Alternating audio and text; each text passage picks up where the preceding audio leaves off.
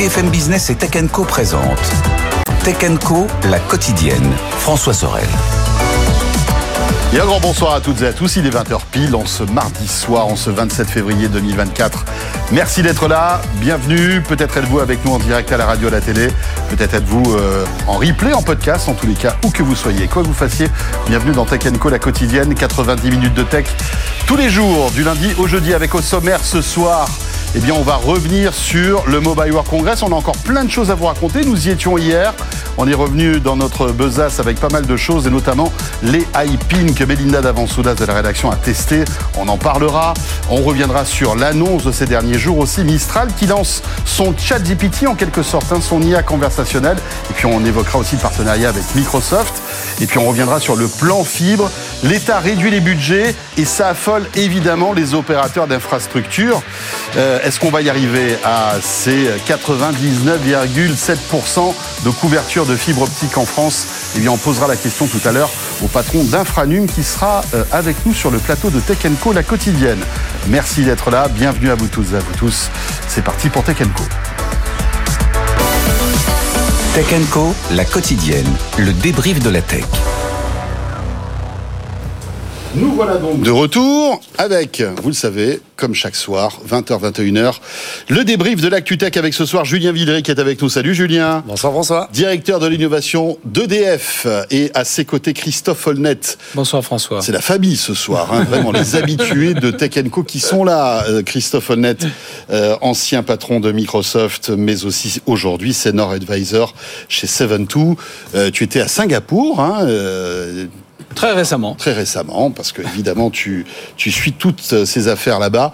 Et euh, Frédéric Simotel qui est avec nous. Salut Fred. Bonsoir à tous. Voilà, bien rentré de Barcelone aussi, bien sûr. Oui, oui. On serait bien resté euh, deux jours de plus. Oui, bah toujours. Hein. Bah, déjà, il fait 10 degrés de plus qu'à Paris. forcément, rien que pour, ça. Mais il n'y a pas que ça. Hein. Il y a aussi évidemment toute l'actualité tech. Hein. Il faut quand même le dire. C'est tellement grand. on, va en, on va en reparler. Le Mobile World Congress, c'est vraiment un rendez-vous très intéressant. Tiens, d'ailleurs, nous y étions hier. Si vous n'étiez pas avec nous, je vous invite à retrouver l'émission en replay et en podcast avec, euh, entre autres, comme temps fort, euh, l'interview exclusive de Christelle Edman, qui est la patronne d'Orange France et qui a répondu à toutes nos questions pendant plus de 25 minutes. Et on revient sur la 5G, sur le plan fibre, bien sûr, qui est mis à mal hein, avec les coupes drastiques de budget. On parle aussi de 5G, enfin de toute l'actualité des télécoms. Mais, messieurs, ce soir, pour débuter, peut-être un retour sur les annonces du Mobile World Congress. Euh, je vous le disais, euh, il y a pas mal de choses à raconter. Peut-être Fred, ton sentiment sur ce salon, parce que euh, évidemment, comme moi, tu l'as parcouru plusieurs fois, mais ça faisait un moment que tu revenais pas, que tu que tu n'étais pas revenu au Mobile World Congress, et tu as trouvé quand même pas mal de nouveautés et pas mal de, enfin, un changement de cap. Oui, changement de cap. Alors, ça reste un, un, un, salon très B2B, hein, mais, mais avant, c'était un salon B2B de l'écosystème télécom. On avait les, les opérateurs qui rencontraient les, les fournisseurs euh, euh, et tout ça, ça discutait ensemble. Et puis, euh, et puis peu à peu sont arrivés les mobiles. On a présenté toutes les innovations mobiles. Donc, ça a donné un peu cette coloration grand public. Et aujourd'hui, je trouve que bah, par rapport, on a fait le, voilà, on était allé, on était tous au, enfin, on était tous, on était nombreux au CES. On a, on a vu un peu tout ce qui se passait là-bas. Et je trouve que première chose, alors CES est devenu un salon toujours dans l'innovation, etc. Il y a des trucs incroyables, mais très américain. Et là, on a un Mobile World Congress. Alors le CES c'est 150 000 visiteurs, euh, ce Mobile World Congress c'est 90 95 000 visiteurs, le CES c'est 3500 exposants, là c'est 2400 euh, exposants. Donc voilà, il est un peu plus un peu plus petit le Mobile World Congress, mais c'est un vrai salon mondial de la tech. Et pourquoi je dis mondial de la tech? Parce qu'évidemment, euh, tu parlais d'Orange à l'instant, ils sont tous là, hein, tous les grands des télécoms, mais qui on voit? On voit Microsoft, on voit Google, on voit Palo Alto dans la cybersécurité, on voit SAP, on voit Oracle, mmh. tous les acteurs, on voit IBM, on voit EY, tous les grands acteurs euh, euh, sont là. Ça, c'est la, première chose. Euh, l'importance des Chinois, mais autant au CES, on les avait pas vus. Alors, on sait que voilà, le contexte géopolitique n'est pas à l'avantage des, Chinois pour aller voyager. Mais en Europe, c'est différent. Là, c'est différent, mais tellement différent. On y est allé avec François à un moment, le Hall 1, qui, qui est un grand Voilà. un grand hall. Le Si Convention Center de Barcelone, c'est quand même un truc immense. Ouais. Et le hall 1, allez, 80% du hall 1, c'est Huawei. C'est Huawei, voilà. On se dit, tiens, c'est Huawei, Huawei. Ah ben, en fait, on est déjà. ah ben, On est dedans, y est. voilà. Et alors, Faut pas j'ai- oublier quand même que la place du mobile en Chine et chez les industriels chinois est absolument colossale. hein. Vu d'ici, c'est petit. Euh, vu du continent asiatique, c'est absolument majeur. Et il faudra qu'on vous montre une photo, je vous promets de la récupérer du, de Christian Léon, le patron d'Ericsson, qui a pris tous les employés de, de mais comme une armée, avec leur, leur sac, euh, mais posé comme une armée, qui attendent juste l'ouverture de leur stand pour aller euh, prendre leur position euh, dans, dans les différents halls. On vous montrera cette photo en cours de semaine. Mais voilà, donc beaucoup de choses. Là, on a beaucoup parlé, alors pour parler du contenu, on a beaucoup parlé, alors télécom, euh, une 5G visible, parce que y a plus, on voit plus marqué 5G partout, mais tout le monde est en train de travailler évidemment sur, ces réseaux. Et alors l'intelligence artificielle, alors là partout, là des use cases partout. Euh, le Huawei justement, c'est dans le sport, dans la santé, dans le transport, dans l'énergie. Ils ont tout ça avec euh, euh, l'IA et l'IA générative. Orange, et c'est intéressant. Microsoft, ils ont un immense stand et ils ont montré par exemple tout ce que font les tout ce qu'ils font avec Vodafone pour les opérateurs sur la, gestion des clients, la gestion de la facturation, a tout ça. Et ils ont comme ça plusieurs use cases vraiment avec de, de l'IA et on est vraiment, enfin voilà, c'est un- vraiment un grand euh, salon euh, euh, mondial de, de la tech et puis euh, bah voilà, oui, comme je l'ai dit, on voit Microsoft, on voit Google, euh, euh, ils sont tous là quoi. Et, et c'est euh, voilà, moi c'est ce qui m'a ce qui m'a impressionné. Et alors ils disent, alors c'est dans leurs statistiques, plus de 50% des visiteurs sont des gens des finances, de la santé, du transport, pas des gens de l'écosystème télécom. Ouais, c'est ça qui est intéressant. Dans ton ancienne vie, euh, tu euh, as sillonné, euh, toi aussi, hein, Julien, des Nombreuses années fois, de- du Mobile World Congress. T'en t'en gardes un bon souvenir de ce, de ce salon euh, à Barcelone Oui, moi je garde deux époques. Je garde d'abord l'époque canoise, parce Oui. qu'avant Barcelone, Oui, c'est c'était Congress. À une époque où au GSM World Congress, on dévoilait des technologies aussi révolutionnaires que le Wi-Fi. Il y avait du Wi-Fi outdoor et c'était la révolution et tout le monde parlait que de ça. hein. C'était Ouais. la Les une euh, des échos. hein. C'était euh, le Wi-Fi sur la croisette. Bon, donc moi j'ai connu cette période-là. La où- 3G qui a révolutionné les usages mobiles, hein, la mine de 3G, rien. et je dois dire que moi, ce qui me frappe encore aujourd'hui, et pour tout dire, j'y pense encore assez souvent, Orange, qui n'était pas le Orange de France Télécom aujourd'hui, mais qui était le Orange de Hans Nook, c'est-à-dire le fondateur d'Orange, qui était un peu le Xavier Niel britannique, pour, Ouais. euh, pour faire cette synthèse, avait dit que le mobile, en fait, c'était euh, le remote control for life, la télécommande de la vie. Et à l'époque, ça paraissait complètement débile de dire ça, c'est-à-dire une vrai. télécommande de la vie, qu'est-ce que ça veut Ouais, dire non. Nokia aussi avait des démos avec des, des téléphones galets, avec des écrans, etc., qui étaient tactiles, qui paraissaient complètement futuristes. Je veux dire, depuis euh, dix ans, on y est complètement. Donc, il y a eu quand même des, on va dire, des, des penseurs des télécoms qui ont vraiment, il y a déjà 20 ans, pensé les usages qu'on a aujourd'hui. Et puis, effectivement, le Mobile World Congress de Barcelone, là, beaucoup plus pragmatique, mais très télécom. Et donc, je suis très intéressé de ce que dit Frédéric, parce que moi, je l'ai toujours connu que télécom, Ouais. avec beaucoup euh, l'époque IoT, c'est-à-dire où on mettait de la connectivité partout. Ça aussi, on a oublié, parce que maintenant, on en a vraiment partout, évidemment le téléphone, mais on a dans tous nos devices, euh, ils sont communicants, ils sont connectés, etc. Mais il y a 10-15 ans, c'était révolutionnaire d'imaginer qu'on aurait une puce de communication dans chaque appareil. Bon, bah, aujourd'hui, c'est partout. Donc voilà, je trouve que c'est toujours un salon intéressant à suivre, parce que bah, ce qui se dit aujourd'hui, c'est quand même souvent ce qui arrive demain. Christophe Moi, j'ai une expérience plus limitée du, du, du Mobile World Congress. Je suis pas allé à Cannes, je- Ouais. mais je suis allé euh, plusieurs fois à Barcelone, notamment lorsque je dirigeais NetGem, puisqu'en fait, on Eh faisait, oui, bien sûr. des, on faisait Oui, des oui. solutions de télévision pour les opérateurs télécoms. Eh oui. Et c'était comme pour le CES, un endroit où on pouvait finalement plus facilement rencontrer les clients, avoir accès même aux CEO des opérateurs télécoms, qui sont parfois plus faciles Mhm. À Disponible. rencontrer Mhm. dans ces salons que euh, dans leur euh, pays d'origine, notamment euh, pour les Français, aussi bizarre que ça puisse. que ça Mais c'est étonnant parce qu'on disait souvent, enfin on a dit souvent après le Covid que ces salons allaient mourir parce que évidemment le- la connectivité, les visios, etc. Mais c'est ça ce que tu dis, c'est que aujourd'hui le CES ou le Mobile World Congress, tu peux rencontrer Voilà. des top VC très facilement parce que ils sont ils sont à l'écoute, euh, ils sont à proximité, parfois ils sont à quelques mètres de toi Ouais. et, et, et tu peux et Y même compris nous pour nous journalistes, hein, hein, des- Ouais. des- pour nous journalistes c'est- c'est Bah, c'est incroyable, on c'est la- question hein, qu'on a tous posé. On a admis, on a à chaque fois qu'on voyait des, des bah, y compris euh, Chris Edelman pour Orange, leur dire mais euh, vous venez là, vous rencontrez qui? A dit ah bah je rencontre, je rencontre le patron de T-Mobile, je Ah. rencontre Ouais, le, ouais. le patron de Huawei, Je rencontre euh, et donc c'est là, c'est là où ça se négocie. Et, et, et, on voit ils ont des agendas surchargés, donc ils n'arrêtent pas hein, au niveau je, je, je, le disais à mon retour de CES cette année, j'avais été très frappé de croiser Satya Nadella sur le stand d'une start-up qui se baladait et qui est venu rencontrer la start-up, mais vraiment euh, sans aucune autre forme de procès ni de, ni de formalisme. Et en fait, ça, on le voit beaucoup sur ce type de salon, c'est-à-dire qu'ils ont euh, leurs agendas effectivement bouqués, mais enfin, ils sont là toute la journée que pour ça. Et je pense qu'ils ont des, des, agendas moins rigides que tout au long de l'année, voilà, en fait. Et ça, c'est plutôt cool. Mais c'est vrai que là, l'impression que donne le MWC de ce que je vois, euh, sans y être allé cette année, c'est qu'effectivement, il y a un côté, euh, finalement, on sort un peu de ce côté euh, infrastructure, euh, équipement télécom, mhm. parce qu'en fait, euh, ben, là, voilà, le, avec les AI, l'IoT a un deuxième souffle d'une certaine façon, parce que on multiplie les capteurs. On va en parler tout à l'heure. On va bientôt être une panoplie de, de capteurs ou d'objets d'objets sur nous. Donc on voit que finalement, ça a redonné un, un deuxième souffle à, à l'IoT, et il y a une dimension consumer qui apparaît un peu plus euh, que, que, que, ce qu'on veut. C'est des vrais use case. Tu vois, sur le centre d'HP, tu avais un rover qui est destiné à aller sur la, sur la Lune, euh, sur l'exploration. Donc, ils avaient ciblé les, cette exploration-là. Ils avaient ciblé, évidemment, tout ce qui est sustainable, enfin, tout ce qui est développement durable. Et moi, ce qui m'a vraiment surpris, c'est ça, c'est les, c'est les use cases, quoi. On voit le, le nouveau, euh, le nouveau PC Lenovo, là, transparent et tout ça. Mhm. Alors, on verra à quoi il servira. Mais en tout cas, il montre des applications dessus. Il montre, voilà, comment, avec des tableaux, c'est plus facile à utiliser. Et, et, comme ça, il y avait tout un tas. Et j'ai trouvé qu'en termes de démonstration, euh, enfin, de de, voilà, de, cas utilisateurs, c'était vraiment euh, très très riche. Alors justement, cas utilisateur concret, un objet qu'on a beaucoup évoqué, dont on a beaucoup évoqué, euh, on va dire les fonctionnalités dans Tech Co, c'est euh, le AI Pin. Vous savez, ce petit produit qu'on clipse sur sa chemise ou sa veste. Eh bien, euh, Melinda Davansoulas, qui est journaliste à la rédaction de Tech Co, l'a vu sur le Mobile World Congress et nous fait une petite démo. Écoutez et regardez, on revient juste après. Ce qui est bien au Mobile World Congress, c'est qu'au détour des allées, eh bien, on peut faire des découvertes, voir des choses dont on entend parler depuis des mois, qui prennent enfin forme. C'est le cas du AI Pin. Vous savez, c'est ce petit module qu'on pense qui remplacera peut-être un jour les smartphones. Eh bien, on l'a découvert sur le stand Qualcomm. Regardez, il est là et il sait tout faire à peu près tout faire, c'est-à-dire que c'est un assistant vocal qui va vous aider à parler, à traduire par exemple. On peut demander à Lise quelque chose. Tell me something in English. Welcome to the future of computing. Bienvenue dans le futur de l'informatique.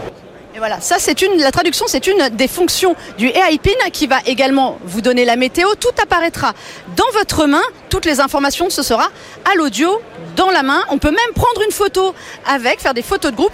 Vous les aurez ensuite sur une web app parce que évidemment il n'y a pas d'application sur le iPin. Tout se passe dans le cloud. C'est une IA qui sait faire plein de choses, qui sait prendre des photos, qui sait vous comprendre, qui sait aussi traquer des aliments et vous permettre de suivre votre alimentation. Ça fait tout, ça apprend de vous. C'est le futur. Ça a un prix quand même 700 dollars plus 24 dollars par mois en abonnement. Mais pour le moment, c'est réservé seulement aux Américains. Voilà un produit qui titille un peu notre curiosité à tous. Euh, c'est bien parce que là on a pu le voir, on a pu le tester et finalement voilà on se rend compte peut-être euh, un peu plus concrètement des usages qu'on peut avoir avec ce type de produit, Julien, non? Oui, complètement. Et alors le geek qui est en nous tous, je pense déjà, est assez excité par ce nouveau produit et je pense qu'il faut pas se poser la question de ce que ça va remplacer le téléphone. Franchement, on s'en fout. Et moi, si je devais mettre mon argent et l'investir, je l'investirais pas là-dedans. Je ne pense pas que ça marchera au sens business. Par contre, je trouve que tous ces usages qui sont en train d'émerger, j'ai un projecteur laser qui se projette dans ma main, je peux me balader dans l'interface avec Ouais, ma main, Enfin, il y a plein de fonctionnalités très intéressantes.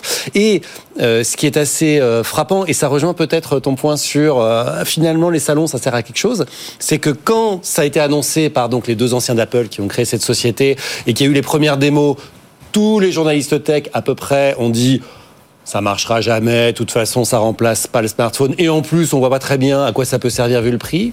Et là depuis deux jours je lis la presse, hein, les, les sites internet, les blogs et tout le monde dit ah, finalement, il y a des usages et il y a des inventions dans ce produit. Alors, ça révolutionnera pas la terre entière, mais qui sont vachement intéressantes et ça va faire avancer le public dans la technologie. Et donc, moi, ça me fait plaisir de voir des produits qui sont pas juste le énième smartphone, mais ça. qui sont des Ouais. produits qui cherchent à réinventer Oui, l'expérience. qui défrichent le terrain de nouvelles ergonomies, de nouveaux Exactement. usages. Christophe Oui, bah, l'histoire d'informatique est longue de formes facteurs euh, divers et variés qui apparaissent, Bien de sûr. produits et qui souvent bah, servent en fait à, à nourrir les innovations qui sont euh, voilà plus largement euh, répandues et, et avec succès après. Moi, comme le, le dit Julien, je pense pas que je j'investirais ni dans l'entreprise ni Dans l'appareil. mais L'appareil, c'est-à-dire que 700 dollars pour éviter euh, de sortir son smartphone de sa poche, euh, ça fait quand même un peu cher. Ouais, plus 24 dollars par mois d'abonnement, hein, Plus un le- opérateur mobile. Et c'est probablement pour ça qu'ils étaient au Mobile Voilà. World Congress. C'était justement Ouais. pour pouvoir essayer de trouver des partenaires. Bien sûr, euh, le les opérateurs télécoms. Le, le fait est qu'il y a une eSIM dans le produit qui n'est pas forcément, euh, qui n'est pas aujourd'hui synchronisée du tout avec le PC. C'est-à-dire qu'on ne reçoit pas ces SMS, euh, ces messages Oui, sur, c'est euh, une sur autre l'outil. Donc ça reste un, un outil. Par contre, on perçoit un ensemble de- de- d'opportunités. Je parle dans une émission récente, vous parliez là de cette capacité de traduction quasiment en temps réel Oui. que permet euh, le, le- le edge computing qui est mis dans des petits euh, outils et l'AI. Et c'est absolument complètement naze. Samsung qui fait ça avec son Et- Galaxy et- et- euh, S24 et ses, Voilà. ses petits. voilà, et on peut se dire, mettre cette technologie dans un outil comme ça, bah on peut euh, voilà, avoir une traduction simultanée, euh, en temps réel, sans latence. Euh, voilà, il y a plein, il y a, il y a plein, plein d'applications qui, qui, qui viennent à l'esprit, qui viendront probablement nourrir, je pense, peut-être d'autres euh, d'autres facteurs de forme qui pourraient euh, les, les supporter. Et, et même des choses qui vont encore euh, plus loin, qui sont assez frappantes. Pour avoir vu une démo euh, à la conférence TED il y a maintenant, il y a maintenant quelques mois, si je suis, je sais pas, allergique au gluten, allergique aux cacahuètes ou que sais-je, en fait, l'appareil le sait, et du coup, je lui présente ma barre chocolatée ou le produit euh, avec évidemment de- écrit dessus euh, les caractéristiques. Je lui dis, est-ce que je peux manger ça? Et l'IA va assez simplement, en tout cas c'est l'expérience utilisateur, dire ah non ça c'est pas pour vous parce qu'il y a tel ou tel allergène. Donc toutes ces petites choses là qui, qui s'ajoutent peuvent vraiment pour le coup nous orienter. Encore une fois, je pense que c'est pas la solution, mais nous orienter vers cette idée d'assistant personnel Ouais. euh, après lequel tout le monde court depuis le palme hein, globalement. Ah oui, je sais ça. pas ce que vous en pensez. Je, je pensais au PDA, au Personal PDA. Digital Assistant. Oh là là, le palpilote. Vous Ça, c'est pour les dinosaures que nous sommes. Le Newton même avant. Newton avant, ouais.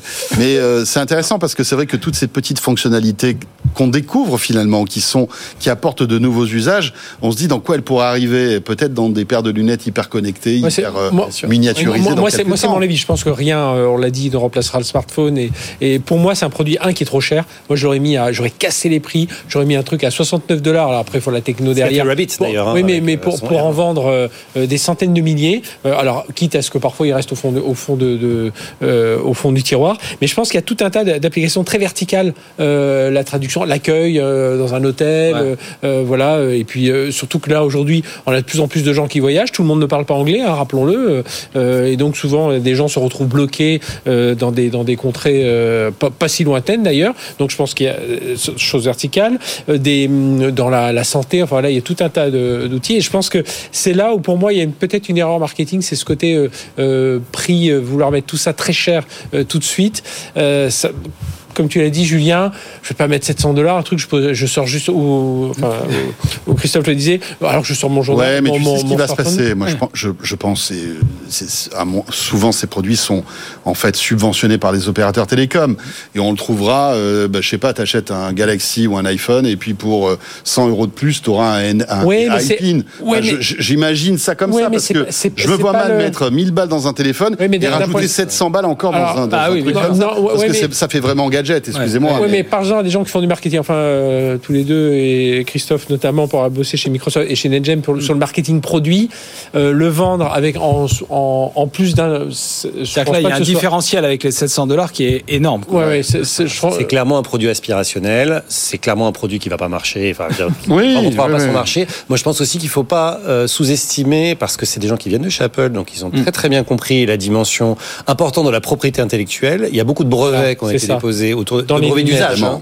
autour ces produits-là. Et euh, je pense que Oui. quand bien même ça marche, Un gros poisson pas, va aller alpaguer tout Certains ça. qui, par exemple, projettent de faire des lunettes euh, euh, de réalité augmentée euh, pourraient se dire tiens, j'ai des brevets à acheter pour pas cher en rachetant des, cette des, boîte-là. lu- des lunettes ou, ou- même sans des lunettes, tu as un simple bandeau avec Oui, ou d'autres techno parce ce que tu n'as pas forcément besoin de lunettes. mais la rumeur un bandeau avec veut lancer des AirPods voilà, avec ou- des caméras, etc. Voilà, ou des, ou, des, ou des simples écouteurs. Donc je pense que oui, il y a, il y a plein d'innovations à l'intérieur. C'est ce que j'ai souvent, moi, du, du- des casques de réalité virtuelle, enfin du Visio Pro d'Apple en l'occurrence. Voilà, il y a trop de techno et un jour ils vont en extirper certaines, les mettre dans des lunettes beaucoup plus légères. Et là, et là, c'est ce qu'on va voir. Donc il faut, il faut suivre parce que c'est vrai. Bon, la, la, la projection sur la main, il y, a, il y a un côté amusant. Après. Voilà, dans 10 ans, peut-être qu'on sera tous en train de. de Mais peut-être que ça. si les lunettes deviennent justement communicantes, la projection dans la main euh, venant des lunettes Ouais, va ça être une vraie ça fait du sens. C'est Mais- pour ça mais que je me n'oublions pas- dis- Mais n'oublions pas qu'il faut l'usage. hein. Il faut, Ouais. faut vraiment. euh, voilà, l'iPhone a décollé le jour où on a eu les applications à l'intérieur, l'usage. euh, Bon. Écoutez, en tout cas, ce, ce petit ovni arrivera sans doute très bientôt sur le plateau de Tech Co et on le testera tout comme on vous avait montré euh, quasiment en avant-première le Vision Pro. Euh, tiens, puisqu'on est dans les objets étonnants, euh, cette année, vous le savez, les stars du salon, il n'y a pas que les smartphones, il y a aussi des objets connectés et notamment cette petite bague de chez Samsung qui commence à se dévoiler et Anthony Morel nous en parlait euh, dans Good Morning Business. La star du salon, c'est la bague connectée. C'est Samsung qui présente sa Galaxy Ring. Ça fait longtemps qu'on en entendait parler.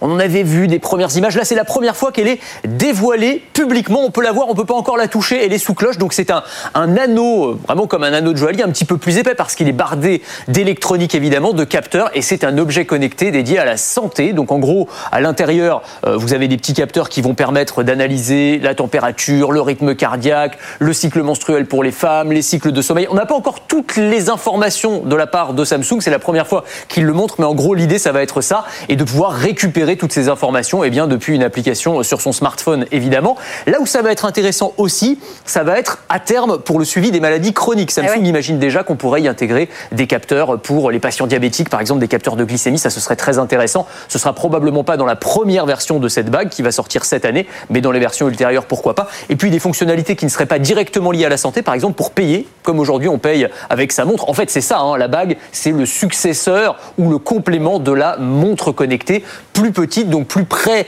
de la peau, avec des capteurs qui seraient potentiellement euh, plus précis. Ça va être l'un des paris industriels des grands fabricants de smartphones d'essayer de nous vendre ces bagues connectées. On verra si ça fonctionne. Voilà, et grâce à la miniaturisation, on arrive à avoir des petits capteurs donc qu'on accroche sur sa euh, veste ou sa chemise, et on arrive aujourd'hui à avoir un concentré de technologie dans un petit anneau de métal. C'est fou quand même. Euh, alors c'est pas la première fois que ça existe, hein. enfin qu'on voit ce type d'objet. Il y a des startups en France qui ont sorti ça. On peut Il y a un payer avec. leader mondial qui s'appelle Oura, hein, Oura Ring. euh, Bien sûr, mais qui est voilà, qui est un, on va dire, qui est presque à la marge finalement. Ils en ont pas vendu énormément, mais là, ce qui est intéressant, c'est que bah, c'est le géant Samsung qui s'apprête à sortir sa bague, et on se dit, euh, bah tiens, est-ce que ça peut pas donner des idées à d'autres? Et comme par hasard, il y a une rumeur comme quoi Apple travaillerait aussi sur sa bague connectée. Donc euh, voilà, après les, les lunettes, euh, pourquoi pas la bague? Est-ce que vous y croyez, voilà, bague connectée? Tiens, Christophe. Je suis un petit, un petit peu sceptique. Je trouve que, comme je disais tout à l'heure, euh, il y a une profusion de, de, de capteurs divers et variés. Donc, on va avoir euh, les iPins, le smartphone dans la poche, euh, la, la watch. Après, c'est pas, c'est pas tout à fait le même type d'objet, parce Non, que là, vraiment, c'est un objet santé, bien-être. Il, hein, il est, alors, euh, il est très orienté, euh, très orienté, euh, très orienté santé. D'ailleurs, il faut, c'est une prouesse quand même de voir ce qu'on arrive à Oui, mesurer. Euh, L'autre élément sur lequel ils insistent beaucoup, c'est effectivement l'autonomie, euh, 5 à 9 jours, donc globalement une semaine. Et c'est vrai moi je le vois plutôt presque comme quelque chose de complémentaire à, à la montre, parce que la montre. La réalité, c'est qu'elle peut mesurer le sommeil, mais si on la garde pendant le sommeil, ben, euh, elle a plus d'autonomie. Elle a plus de batterie pour le que- lendemain, plus de batterie pour le lendemain. Donc, donc euh, je- ça, peut- ça pourrait être d'ailleurs un, un scénario assez intéressant euh, pour, euh, pour Apple avec, euh, avec, avec l'iWatch. Donc, donc, prouesse technologique, euh, très orientée effectivement euh, sur la santé. Ça peut avoir du sens peut-être pour euh, voilà, certaines euh, populations plus exposées à un certain nombre de, de risques. Et puis, euh, et puis une autonomie euh, qui euh, bah voilà, permet euh, Hmm. de pouvoir mesurer le sommeil, ce qui est quand même quelque chose qui semble très en vogue actuellement. Bon, alors tu n'y crois pas. Euh, Frédéric Simotel non plus. Il me l'a dit cet, cet après-midi au bureau. Mais je n'y crois pas à ta bague. Tu veux en parler, mais ça sert à rien. Non, moi je- j'y crois pour euh, deux choses. Euh, La seule chose pour laquelle j'y crois, c'est pour les seniors. C'est euh, avoir cette bague et c'est en cas de chute et tout ça, parce qu'on n'arrive pas à leur faire porter des bracelets, tout ça. Pour le reste, oui, alors pour certains qui ont des maladies euh, chroniques, le diabète, euh, etc., les jeunes, ils porteront jamais ça, parce que les jeunes, à être suivis avec toutes les datas et tout ça, il y aura quelques geeks hein, qui, qui les mettront, mais pour le reste, euh, les jeunes, je, Je suis vois pas pas, sûr. du tout. C'est pas certain. Ah, Je suis pas bah, sûr. euh, Regarde les AirPods. Qui, au début, quand les AirPods sont sortis, tu aurais pu te dire, mais les jeunes ne porteront jamais ce type de truc. Mais non, Et mais après, là, c'est devenu un data- objet design. Mais c'est oui, mais c'est là- devenu un objet Mais là, les mais- AirPods. Mais, là- mais là, Et là, il avec suffit de la trouver un- Hmm. data, avec la data, ils voudront pas être su- le suivi avec la data et tout ça. Non, non, moi je, moi je suis C'est persuadé. que plutôt ça- les vieux qui se méfient de la data. Ouais, c'est ça, bah, les jeunes. les, bah, les jeunes aussi, je peux dire là-dessus, moi pour moi, Ah voilà, c'est mon avis pour Ah, la cette partie-là. Euh, pour la partie, ça marchera pour la partie santé, pour la partie senior. Voilà, pour le reste, euh, Julien Bon, je le redis, mais il y a un produit qui se vend bien, et très bien, qui s'appelle la Oura Ring. Ils en ont vendu plusieurs centaines de milliers. Alors Ouais, certes, c'est pas euh, Oui, l'échelle d'un Samsung. Hein, l'échelle d'un mais Samsung, c'est- Michel Lévy Provençal, qui est sur votre plateau régulièrement, si vous regardez ses mains, il a un Oura Ring. Donc Mhm. il porte son Oura Ring. Il se trouve qu'on en a discuté plusieurs fois et il s'en sert en plus de sa watch pour justement avoir l'usage de nuit pour dormir et sa watch euh, et sa watch de jour. Moi, je pense que la question, elle est pas tant ring ou pas ring, parce que franchement, c'est pas trop le sujet. Je pense que le sujet, c'est, de mon point de vue, alors pardon pour ce terme un peu pédant, mais la pervasivité des capteurs. C'est-à-dire que on va avoir des capteurs dans tout. Et donc, évidemment, on les a dans les montres aujourd'hui. On va les avoir dans les AirPods. Enfin, tout le monde, enfin, les brevets sont publics. hein, donc, euh, il y a eu de nombreux papiers sur le fait qu'Apple a testé des AirPods avec tout un tas de capteurs santé, etc. Pourquoi pas la form factor euh, sous forme de bague, mais pourquoi pas tout un tas d'autres trucs, dire les baskets dans lesquelles on aura les capteurs pour la Un posture, euh, bon, etc. Donc je pense vraiment que ça c'est je sais pas qui va gagner, je sais pas qui va utiliser quoi. Honnêtement, euh, je ne sais pas. Par contre, ce dont je suis persuadé, c'est que ces capteurs qui aujourd'hui coûtent assez peu cher finalement vont être intégrés dans absolument tous les outils qu'on aura sur soi. Après, euh, chacun choisira peut-être. euh, Après, tu choisiras si tu es sportif, si, tu es suivi pour une maladie, chronique, voilà. Mais, voilà, je vois pas ça pour un mass market euh, immense. Et, et euh, crois-moi, pour Bon, les- bah, pour écoute, on pour en les reparle jeunes dans sur la quelques data, temps. on, On verra. Ah, Euh, Parlons-en avec des, des jeunes. et À mon avis, les histoires de data, suivi où sont les data et jeunes tout sur ce ça. Voilà, où sont les jeunes sur ce plateau ouais. Où sont les jeunes? Ah, on on en a quand On même. en a, Non, non, non, non. Euh, tiens, dans l'actualité, pour rester toujours euh, de- du côté du Mobile World Congress, euh, hier, Christelle Henman, qui était la directrice générale d'Orange et qui répondait à, à toutes mes questions au micro de BFM Business, euh, en l'occasion de lui demander son avis sur la consolidation des télécoms en Europe, Euh, parce que c'est une petite musique euh, qui revient régulièrement. On écoute sa réponse et après, on débat là-dessus. Le sujet de la consolidation, il faut vraiment comprendre qu'est-ce qui est perçu par les clients, grand Oui. public, et qu'est-ce qui est une réalité dans les infrastructures. Et aujourd'hui, on voit bien qu'on peut pas se, on peut pas investir durablement dans 4, 5, 6 opérateurs en parallèle, d'où ce besoin absolu de consolidation si on veut être compétitif et continuer à investir dans les réseaux. Après, sur le marché français, on est dans un contexte où il y a, qui est très différent du marché espagnol, parce qu'il y a quatre réseaux, effectivement, quatre opérateurs, tous convergents, donc moins finalement de concurrence en termes de nombre d'opérateurs que sur le marché espagnol. Et après, étant numéro un du marché français quand on s'appelle Orange, c'est de toute façon pas nous qui pouvons être l'acteur de la consolidation sur le marché français. Voilà, Christelle Henman au micro de BFM Business, c'était hier. Interview de 25 minutes que vous pouvez retrouver en replay, évidemment, sur le site de BFM Business et sur RMC BFM Play. Tout ça dans un contexte où, en fait, les opérateurs, et notamment les opérateurs européens, se sont retrouvés au Mobile World Congress pour dire, écoutez, euh, il y a trop d'opérateurs par rapport à la, à la population globale, et il faudrait euh, qu'il y ait peut-être des réglementations là-dessus, ou peut-être déréglementer sur certains niveaux, parce que euh, on est obligé de, de, de dépenser énormément d'argent, et on va pas y arriver si ça continue comme ça. C'est assez intéressant. Oui, elle, dit- elle dit à un moment un chiffre. En, en Europe, en moyenne, un opérateur, il a 5 millions de clients, pour ceux qui sont vraiment. euh, Et encore, c'est les, les- les- les très bons. Euh, aux États-Unis, c'est 100 millions de clients. Mm. Et en Chine, c'est 450 millions de clients. Donc, euh, ça Ouais, mais bon, on, on l'a déjà dit plusieurs fois sur ce, sur ce plateau. Il y a, euh, je crois, une centaine d'opérateurs en France, là où il y en a euh, quatre aux US. En donc, Europe, non, en, en- En Europe, ouais. en Europe et il y a quatre aux US. Donc en fait, effectivement, on revient toujours à la même chose. Est-ce qu'on est capable d'avoir une vision européenne euh, du marché? Et d'accepter euh, des consolidations je pourrais prendre un exemple aujourd'hui, euh, SFR potentiellement pourrait être consolidé en France. Oui. Et c'est impossible si on regarde, si l'autorité de la concurrence regarde ça sous le prisme français. Par contre, si on regarde avec un, en considérant qu'on a un marché unifié de 450 millions d'ha- d'habitants, bah, à ce moment-là, ce serait Mais c'est un- probablement, c'est une- autre euh, posture intellectuelle, en fait. C'est un peu ce qu'ils ont cherché à jouer, euh, les quatre, en, en venant. Et c'est d'ailleurs assez spectaculaire de les, de les voir ensemble, parce qu'ils ont un certain nombre de problèmes, euh, de problèmes communs. Mais ce qui est certain, c'est que on a besoin, si on veut faire ça, bah aussi d'avoir une réglementation qui considère qu'on a un marché beaucoup plus unifié et beaucoup moins sans frontières qu'il l'est aujourd'hui. Euh, Alors Julien, je sais que tu as des choses à dire là-dessus, mais il est bientôt 20h30. Ce que je vous propose, c'est qu'on fait un petit break. On retrouve l'info écho, on poursuit sur la consolidation des télécoms parce qu'on a encore pas mal de choses à dire.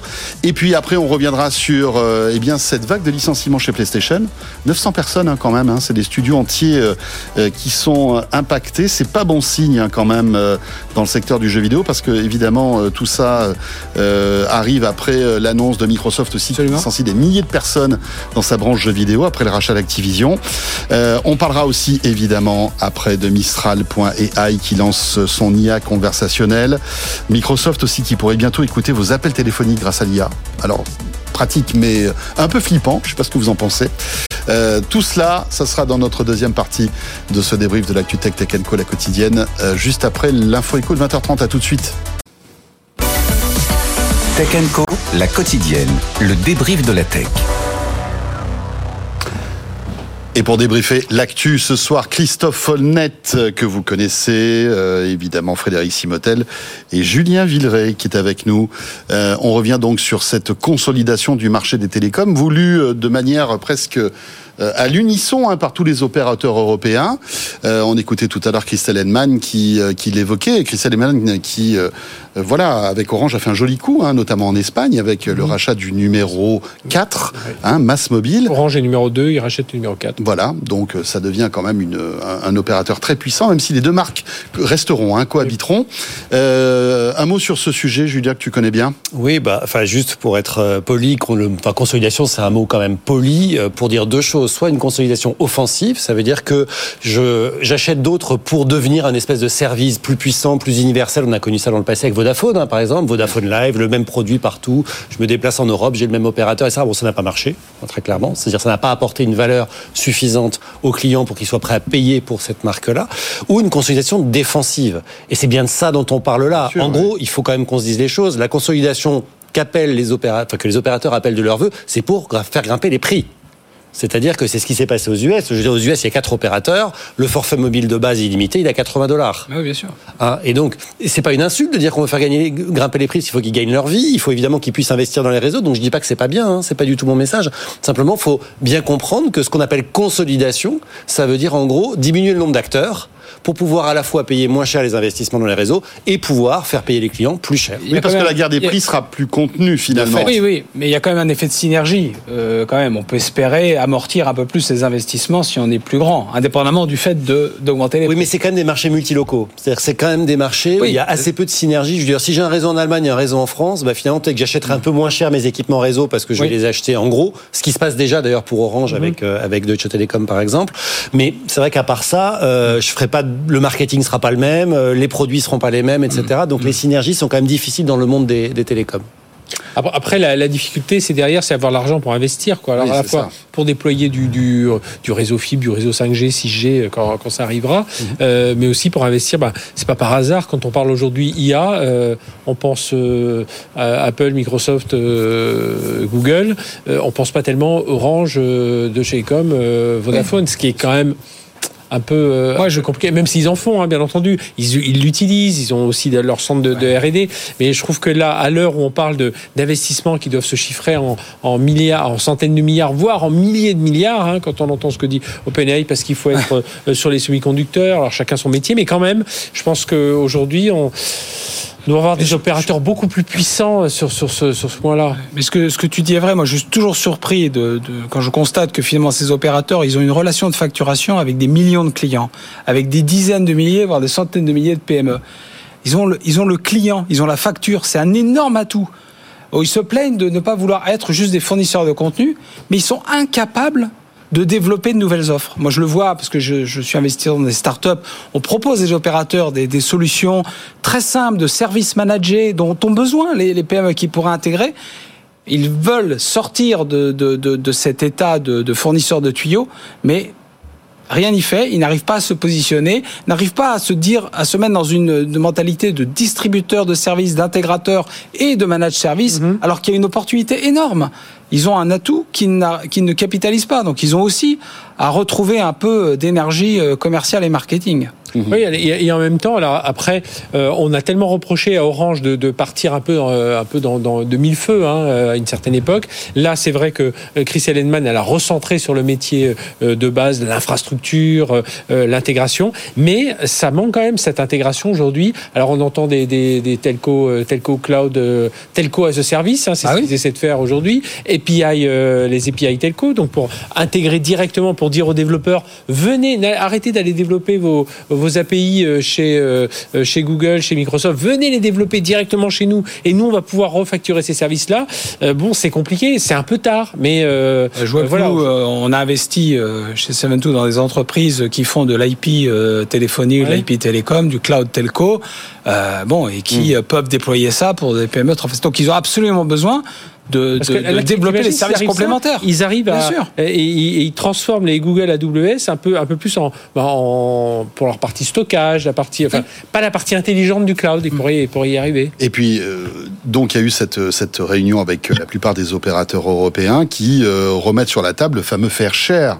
Vous savez, c'est de faire payer les grandes boîtes américaines euh, parce que elles squattent en quelque sorte une bonne partie du réseau. Et parler des API télécom. Mais voilà, vous prenez Netflix, vous prenez, euh, vous prenez Meta, vous prenez YouTube, c'est euh, euh, jusqu'à 60% de la bande passante qui est prise le soir. Mm. Donc effectivement, est-ce qu'il ne faudrait pas aussi qu'ils mettent au pot pour aider justement les investissements colossaux qui arrivent pour les opérateurs? Et par le biais du développement de ces API télécom, ils pourraient les faire payer justement. S'ils réussissent à faire, à faire ce virage-là, ils pourraient dire Netflix, YouTube, bah, maintenant vous voulez fonctionner chez nous, bah voilà, faut, faut, il faut, il faut l'API qui va avec. et si Orange, Free ou SFR dit à ses clients, ah désolé, vous n'aurez plus YouTube parce que là, ils n'ont pas voulu payer. Euh, c'est ce que Free avait fait d'ailleurs à l'époque avec Xavier Niel. Euh, et ça avait été une, décision très impopulaire à l'époque. Et ça hein. s'était pas très bien passé. Ça s'était pas très bien passé. Mais malgré tout, il avait peut-être eu gain de cause puisque euh, d'un coup d'un seul, d'un coup de baguette magique, les services étaient revenus.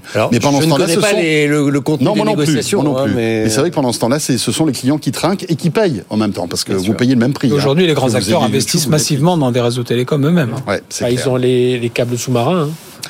On change de sujet. On accueille maintenant sur ce plateau Étienne Braque. Bonsoir Étienne, qui vient, de nous, qui vient nous rejoindre pour évoquer euh, une autre nouvelle pas terrible.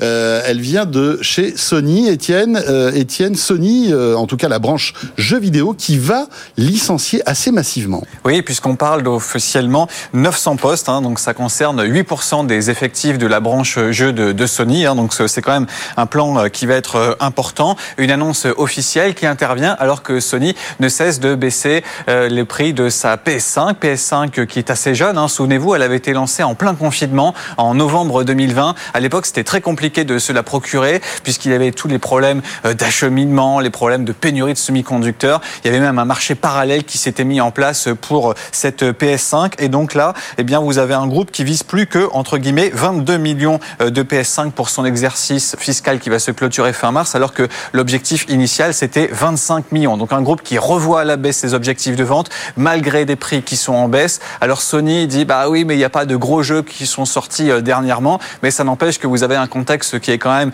euh, très concurrentiel avec bien sûr la Xbox de Microsoft, avec le PC, avec aussi euh, les jeux mobiles qui prennent de l'ampleur. Heureusement, Sony peut compter sur l'abonnement. Hein. Ça, ça offre une certaine forme de visibilité avec des revenus récurrents puisque pour s'abonner à tout un tas de services, vous devez vous abonner contre quelques dizaines d'euros euh, par mois.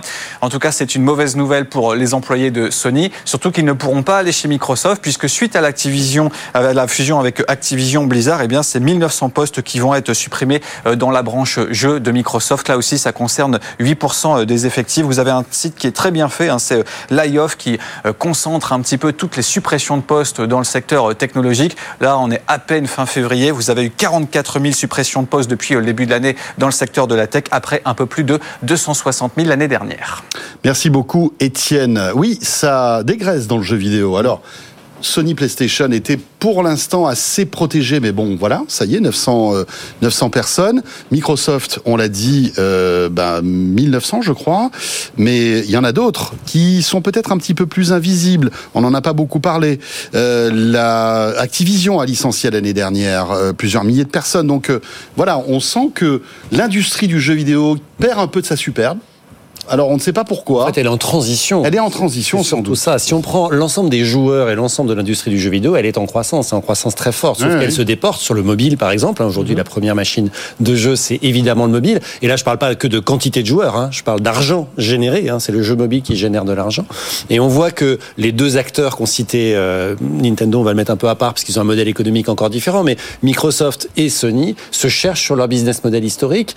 Euh, Sony, très clairement, a un problème de nombre de consoles vendus. Pourquoi? Parce que les gros jeux se vendent avec les consoles, ce qu'on appelle le taux d'attachement, c'est-à-dire que j'achète une console et je vais acheter X jeux pour aller avec la console. Évidemment, si j'ai pas la console chez moi, j'achète pas les jeux. Or, je ne gagne de l'argent que sur les jeux, je ne le gagne pas sur la console. Et parfois, je la vends presque à perte. Et je la vends même souvent à perte pendant un certain nombre d'années. De l'autre côté, on a Microsoft qui dit bon bah moi, ce que j'essaie de faire, c'est que je consolide le marché de façon défensive. On revient sur le sujet du défensif dans la consolidation et j'invente plein de business models un peu en essayant de voir ce qui va marcher. Ouais, Donc je lance le Game notamment. Pass avec Ouais. l'abonnement, je lance le, le jeu digitalisé, je là, et puis bah, je regarde un peu ce qui va marcher.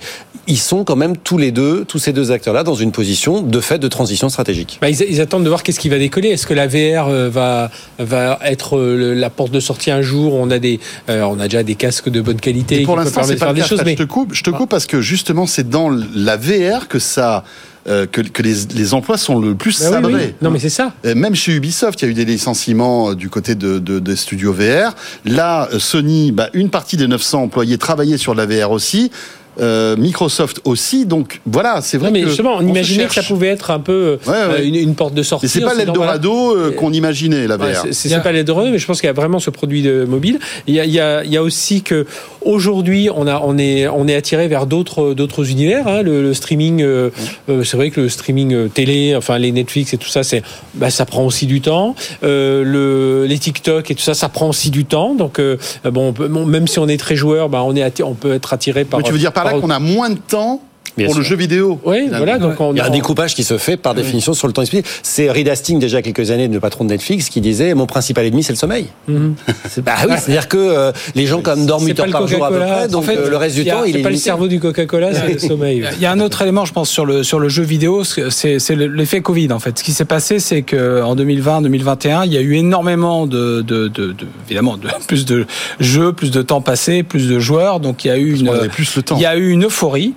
Et il y a eu un surinvestissement des acteurs, et notamment aujourd'hui, apparaît deux ans après, trois ans après, une pléthore de jeux. C'est-à-dire qu'il y a une offre pléthorique et moins de joueurs, moins de temps, moins de temps de, de jeu.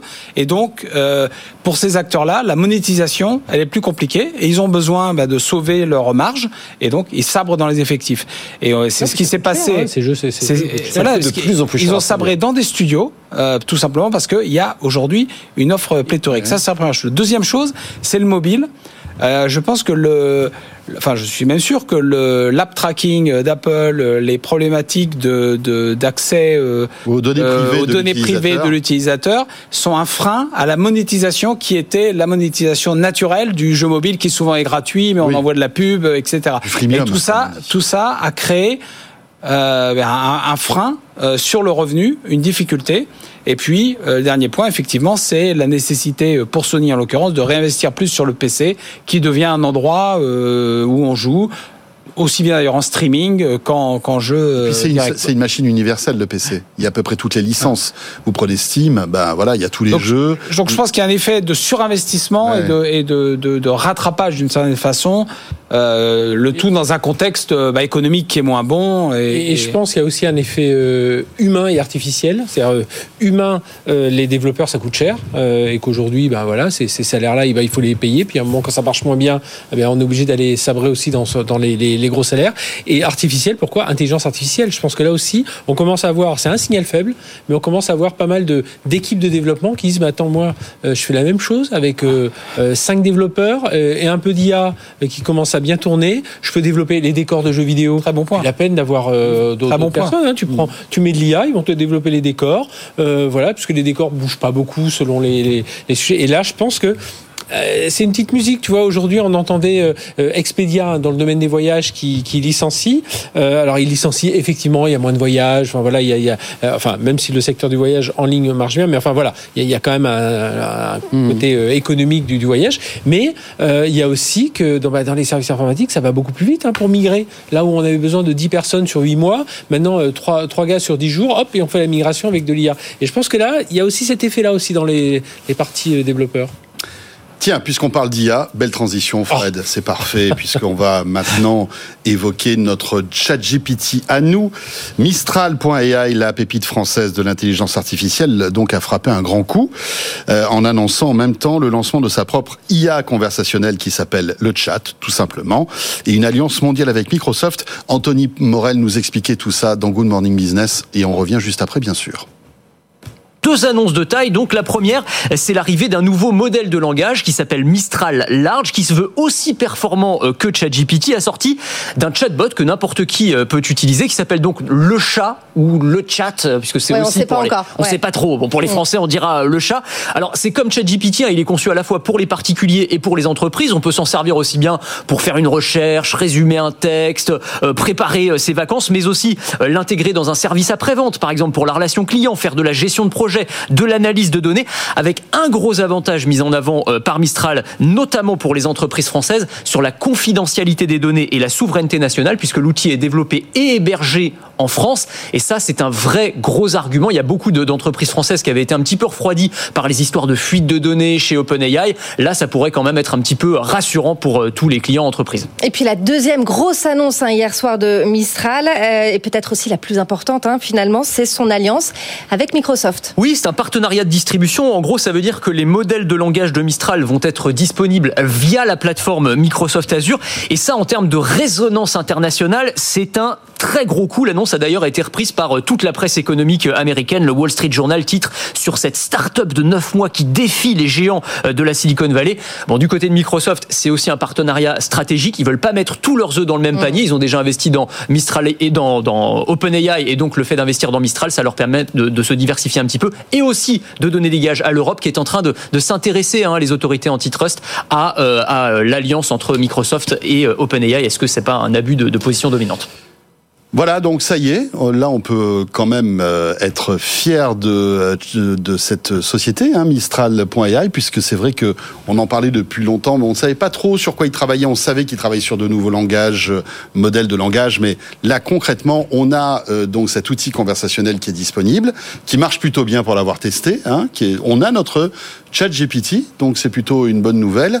Euh, et puis il y a aussi ce partenariat, comme le disait Anthony, avec Microsoft. Et c'est toi qui le disais à l'époque, tu disais ce qui manque à ChatGPT, à hum, Mistral, c'est un côté un peu grand public. Bien sûr. Et, Marketer et- leur offre pour bah, que marketer leur offre. Alors, on va voir si elle, euh, si elle est bien, Ouais. si elle est bien marketée. Mais c'est vrai que euh, oui, ben euh, voilà, on a un Français. Alors, ce qui, ce qui peut être un peu perturbant, je trouve, dans cet univers, c'est que tout le monde travaille avec tout le monde. Moi, c'est un peu ça qui me perturbe. Oui, on n'a pas, euh, nous qui sommes habitués aux grandes batailles euh, l'époque, euh, Apple, Microsoft, Oracle, Microsoft, euh, euh, voilà, Samsung, Apple. Enfin, Et là, tout d'un coup, on a Mistral. On va dire ah, Mistral contre OpenAI. Ah ben non, en fait, ils travaillent avec Microsoft qui a investi dans OpenAI.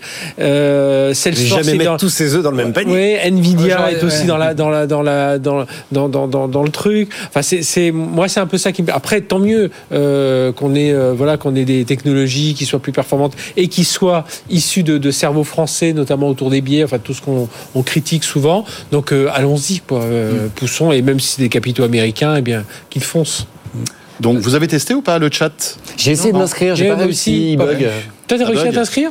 Euh, En fait, moi, je l'ai testé il y a quelques jours de cela par un autre biais, Ouais. euh, mais qui euh, marchait tout à fait euh, Parce que correctement. moi, pour l'instant, j'ai eu mon code, mais j'ai pas eu. Parce qu'il y avait quand même une grosse avertissement sur le fait qu'il n'était pas connecté à Internet. Oui. Parce qu'en fait, euh, de ce que j'ai compris, euh, aujourd'hui, ils ont beaucoup construit sur la capacité à, à, à appliquer les modèles sur les données entreprises. Puisque c'était ça le, le play. Donc, je, je, je- ils, ils préviennent que ça peut être un peu déceptif sur le Mhm. fait que c'est pas euh, connecté à Internet. Et alors, or, quand même, l'objectif est d'en faire une, une vitrine euh, d'utilisation. qui soit tout aussi performante. Ceci étant, je pense qu'effectivement, il faut se réjouir. C'est quand même formidable de voir une entreprise Oui. française, en l'occurrence européenne, mais française, qui fait partie de la cour des grands, Bien des- sûr, bien du, sûr. du top. qui a été lancé au début de l'été dernier. Voilà, hein, du top même, hein, 7, donc, top euh, 8 euh, ouais. des, des, des grands acteurs de l'IA qui fait la une des journaux dans le, dans, dans le monde entier. Donc, Si Microsoft s'y intéresse, voilà. il y a quand même. C'est euh, voilà, c'est aussi une vraie, euh, une, ça donne une vraie légitimité.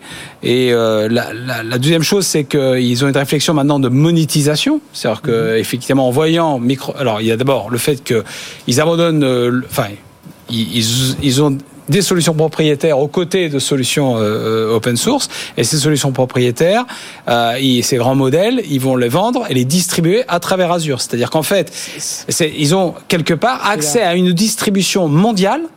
Euh, sur Azure, c'est comme ça qu'ils le justifient en disant moi je vais pouvoir accéder à des développeurs dans le monde entier qui vont en fait consommer des crédits Azure, Microsoft va être content pour consommer euh, du euh, du, du Mistral AI. Microsoft est fort. Et Microsoft, C'est pour vendre du Azure, J'avais hein. envie de dire tout à l'heure, euh, Ouais. tu disais, oh là, toute cette compétition, je dis, ah oui, tout le monde travaille avec tout le monde, mais à la fin, c'est Microsoft qui gagne. Ouais, et avec Azure notamment. Si tu veux, ils ont été très forts là-dessus. en, finalement, en faisant d'Azure une sorte de bloc d'infrastructure de calcul pour l'IA mondiale, avec OpenAI, de l'open source, d'autres. Il y a du machine learning, Voilà. du, euh, du développement avec euh, sur Azure AI Studio, Donc, tout ça. Peut-être qu'on l'a peut-être pas dit assez clairement là. euh, Microsoft a investi dans Mistral. Un peu.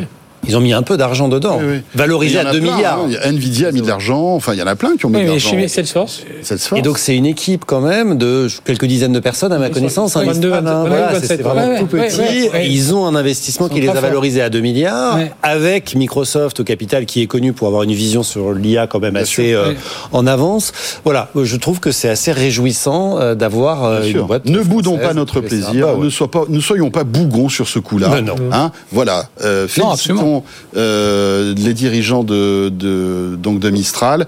Et encore une fois, nous leur renouvelons notre invitation s'ils veulent venir sur le plateau de Tech Co pour nous présenter tout ce qu'ils font. Et, et puis surtout dire qu'il y a plein de grandes entreprises qui sont déjà en train de travailler avec Mistral, hein, la, la SNCF, euh, il y a les Total Energy, il y a des bah, ça, voilà peut-être des, des, des grandes énergies aussi, mais qui sont en train de travailler avec Mistral. Donc on voit que c'est en train de prendre. Est-ce qu'on pouvait leur reprocher une époque, c'est de dire c'est des ingénieurs qui parlent aux ingénieurs? Bon voilà, ce qui peut être un peu notre défaut français. Là peut-être que D'accord. être accompagné par un Microsoft euh, euh, sur Azure et tout ça, ça va permettre d'élargir et euh, euh, bien voilà, plus il y a plus il y a de fous, Yeah. plus on va s'amuser. Il y a eu une autre annonce. J'ai une Non, non, non, Il y a vas- eu, vas-y, vas-y. il y a eu une autre annonce faite au même moment par Brad Smith, qui est le président de Microsoft, qui est l'ancien directeur juridique et a vécu tout- toutes les affres des, des, des, des procès avec la Commission et, et avec la FTC euh, aux US, qui en fait a annoncé euh, hier à Barcelone une sorte de de charte d'autorégulation, si je puis dire, c'est-à-dire euh, les 11 commandements euh, de la de l'accès à l'IA, en montrant une grande ouverture, d'interopérabilité. On ne touchera pas à vos données, vos données point, sont à vous, vous pourrez point. bouger. Tant que Enfin, tu utiliseras Azure, on- tout va bien. on sent- non, non, même pas, même pas. On sent, vous pourrez migrer vers une autre plateforme, il y aura aucun, aucun problème. Enfin, on sent que c'est très fortement inspiré euh, par l'expérience passée, mais aussi euh, par des craintes, à mon avis, très légitimes euh, d'abus de position dominante et de stratégie euh, Microsoft qui consiste quand même à, à bundler tout un ensemble de choses euh, et à faire en sorte que la concurrence, elle a beaucoup de mal à exister. Oui, mais parce qu'ils sont omniprésents. Faut pas oublier que pendant ce temps-là, Google est en train de se dépêtrer de Gemini euh, qui génère des images de nazis de couleur noire euh, et leur cours de bourse a perdu 5% hier. Et, juste un petit mot, c'est que Sam Altman à Davos a dit que la, la transition, euh, enfin vers l'IA, il- s'accompagnerait aussi d'une transition énergétique. Il fallait et Microsoft est très très en avance Oui, dans, dans ce domaine. Ils investissent énormément dans la transition énergétique. hein. Et ça, c'est un élément aussi important de faire avancer ça en parallèle parce que c'est des technos, enfin, on le dit Très consommatrices. ici, très consommatrices. Tiens, il nous reste quelques secondes. Cette actu qui vient de tomber. Euh, Apple aurait abandonné son projet de voiture Oh. euh, autonome. Incroyable. Eh ben voilà. L'Apple Car, euh, ça serait, se- serait mis, enfin en tout cas le projet d'Apple Car serait mis à la poubelle. C'est Mark Gurman qui euh, rapporte ça. C'est une info qui est tombée il y a quoi, un quart d'heure. Mark Gurman, qui est la personne la mieux sourcée sur Apple Oui. dans le monde, donc on peut fait, lui faire hein. confiance. Et, euh, et en fait, les- même les équipes en interne auraient reçu un mail ce matin Projet Titan. pour leur dire que euh, ce projet était mis à la trappe. Donc plus de voitures, euh, plus d'Apple Car, et toutes les, en fait, toutes les ressources qui seraient libérées euh, iraient dans l'intelligence artificielle générative. Voilà. Mais c'est quand même une information intéressante parce que ça fait quoi? Dix ans qu'on évoque l'Apple Car, hein? Euh, Dix ans qu'on évoque une voiture autonome, et puis après on voyait que ce projet euh, allait se tourner vers une voiture un peu plus conventionnelle, qui était maintes fois reportée. On a vu des dirigeants euh, de ce projet qui partaient euh, et qui revenaient. Enfin bref, ça a été un peu la l'incertitude chez C'est Apple. pas le modèle même c'est pas le modèle industriel et le modèle euh, très syndiqué notamment aux États-Unis des, des, des constructeurs auto que Ouais. que Tim Cook aurait voulu avoir. euh, Si c'est le cas, en tout cas, c'est une grande preuve d'intelligence et de maturité, Ouais. comme ils l'ont souvent démontré, c'est qu'ils sont capables de Oui. tuer des projets, Bien même s'ils y ont dépensé des milliards et des milliards, Ouais, ouais. quand ils, vo- ils voient une impasse stratégique. Donc si c'est le cas, honnêtement, moi je trouve que c'est pas forcément une honte pour Apple. Au contraire, je pense que c'est plutôt une fierté pour eux d'avoir su dire à un moment, c'est pas pour nous. Ouais, c'est pas pour nous. Et puis on voit que ce marché devient très compliqué, hein, l'automobile, hein, avec euh, des acteurs chinois euh, qui arrivent et avec des véhicules Par qui- container entier. par container entier qui coûtent euh, qui coûtent beaucoup moins cher et qui ont, qui ont fait enfin des process de fabrication. Donc repartir de zéro pour Apple, c'était euh, titanesque. Et donc ce projet visiblement passe à la trappe. Ce sera le mot de la fin. Christophe, un mot là-dessus, non? Non, je pense que c'est une, je pense qu'ils ont dû savoir pourquoi ils le faisaient et certainement une, une bonne On en décision. saura et on voit que bon, la euh, voiture autonome, Voilà. on n'y est pas encore tout à fait. Mais on Alors y reviendra. pensait en 2010 qu'on y sera en 2015. On y, on y reviendra demain dans Tech Co, bien sûr, puisque c'est un, un sujet passionnant. Merci beaucoup à tous les trois. Merci Julien. Julien Bonsoir. Donc directeur de l'innovation euh, chez EDF, bien sûr. Christophe Honnête, senior advisor chez Seven2 et ancien euh, patron de Microsoft Asie du Sud et de Microsoft France. Merci Frédéric On Simotel. va avec ma R5, moi. Qu'est-ce qu'elle est belle cette R5 électrique Elle est sympa. Franchement, elle est trop belle. Alors jaune, peut-être pas, mais elle existe dans d'autres couleurs et je trouve que c'est un joli coup de la part de, de Ouais. Renault. Elle est un petit peu plus chère que prévu, c'est ça le souci. Elle commence à 25 000 euros. Euh, Bon, voilà. Et quand on voit ce qui se trame du côté de nos amis chinois, euh, c'est pas gagné euh, d'avance aussi pour Renault. Merci beaucoup, vous restez avec nous. Il nous reste encore une bonne demi-heure à passer ensemble pour euh, la suite de Tech Co. On va évoquer pas mal de sujets euh, passionnants comme par exemple eh bien, ce plan fibre. L'État réduit budgets et donc bah, ça énerve en fait tous les opérateurs d'infrastructures et notamment Infranum. Je recevrai le directeur général d'Infranum dans quelques instants. Et puis on découvrira une start-up qui a mis au point une solution contre les deepfakes en visio. Vous savez que ça a coûté 26 millions de dollars à une boîte euh, en Asie il y a quelques jours de cela. Eh bien, une start-up française a trouvé la solution. Elle viendra nous présenter tout cela dans quelques instants. Juste après, bien sûr, Léa Benaïm pour le Tech Flash, Tech Co, la quotidienne. On revient dans un instant. À tout de suite. Tech Co, la quotidienne, Tech Flash. Voilà le retour de Tech Co, la quotidienne, à 21h02. Ce qu'il faut retenir de l'actualité en ce mardi 27 février, c'est avec Léa Benaïm. Bonsoir Léa. Bonsoir François et bonsoir à tous. Ça vient de tomber, Apple abandonne officiellement son projet d'Apple Car. Une information euh, de Bloomberg. Visiblement, les 2000 personnes employées euh, chez Apple et travaillant sur le projet ont eux-mêmes été surpris. Cela fait euh, plus de 10 ans que l'entreprise travaille sur l'Apple Car. Il était question d'un lancement en 2026. Ces employés se concentreront euh, désormais sur des projets d'IA générative, désormais le programme phare de l'entreprise. À J-150 des JO de Paris, l'ANSI alerte sur la multiplication des cyberattaques. L'agence redoute euh, que des cybercriminels en profitent pour surveiller et extorquer les participants. Autre fait inquiétant, euh, des activités suspectes dans le secteur de l'énergie ont été remarquées comme des tentatives de prise de contrôle d'un réseau. Pour donner un ordre de grandeur, il y a eu 212 millions de cyberattaques rien que sur la cérémonie d'ouverture des JO de Londres, plus de 500 millions pendant les JO de Rio et plus de 4,4 milliards pendant ceux de Tokyo. C'était en 2020. Et puis un coup dur dans le secteur des jeux vidéo. Sony va licencier 900 personnes dans sa branche gaming. Il y a quelques semaines, l'entreprise a revu à la baisse son objectif de vente de la PS5. Et autre annonce, pas de grande sortie de jeux sur la console avant au moins un an. Un changement de stratégie qui laisse présager que Sony se concentre désormais sur les jeux PC et mobile. Meta pourrait sortir ses premières lunettes de réalité augmentée. Pour le moment, peu de détails, mais l'annonce serait pour la fin de l'année à l'occasion de la Meta Connect. D'après les médias américains, ces lunettes sont conçues pour projeter des hologrammes d'avatars dans le monde réel. Elles sont le fruit d'un projet de plusieurs années connu en interne sous le nom de Orion. Petit bémol, mais cela reste encore des rumeurs. Elles seront présentées à la fin de l'année, mais accessibles au public seulement en 2027. Et pour finir, un nouvel épisode de votre rendez-vous auto sur BFM Business. En route pour demain avec Pauline Ducamp qui s'est rendue euh, chez Peugeot pour découvrir le premier 3008 électrique. On écoute euh, tout de suite un extrait. Le 3008, c'est un modèle emblématique de Peugeot puisque en 2016, c'est lui qui a marqué la fin de la crise pour la marque. C'est un modèle qui a redonné envie aux clients de venir chez Peugeot et c'est devenu un best-seller. Alors l'an dernier, le constructeur a renouvelé ce 3008, c'est la troisième génération et en ce début 2024, eh bien, il lance la version électrique. C'est la toute première fois que le 3008 arrive en 100% électrique. C'est donc un enjeu de taille pour Peugeot, enjeu que nous allons vous décrypter dans ce numéro spécial d'En route pour demain et on retrouve tout de suite notre première pour détailler tout ce qui change sur ce nouveau 3008. Gaëtan Demoulin, bonjour. Bonjour chef de projet euh, marque. Donc alors on va découvrir tout ce qu'il y a de nouveau sur ce 3 minutes parce que des nouveautés, il y en a quand même quelques-unes. Et la première, c'est le design. C'est marrant parce qu'à la fois on le reconnaît et en même temps c'est plus du tout le même. Exactement. Il a gardé un héritage de la 3 minutes qu'on connaît actuellement. Euh, cependant, il a fallu la réinventer complètement. En tous les cas, c'était notre intention. On l'a choisi très tôt dans le projet. On a souhaité euh, amener un design, on va dire plutôt inventif, assez audacieux sur ce segment, car il y a beaucoup de concurrents, il y a beaucoup de compétitivité sur ce segment. Voilà la Peugeot 3008 à découvrir donc dans En route pour demain, présenté par Pauline Ducamp sur la plateforme RMC BFM Play, pardon, mais aussi sur le site de euh, Tech Co et BFM Business. 21h06, on va parler euh, maintenant de très haut débit et de gros sous avec mon invité.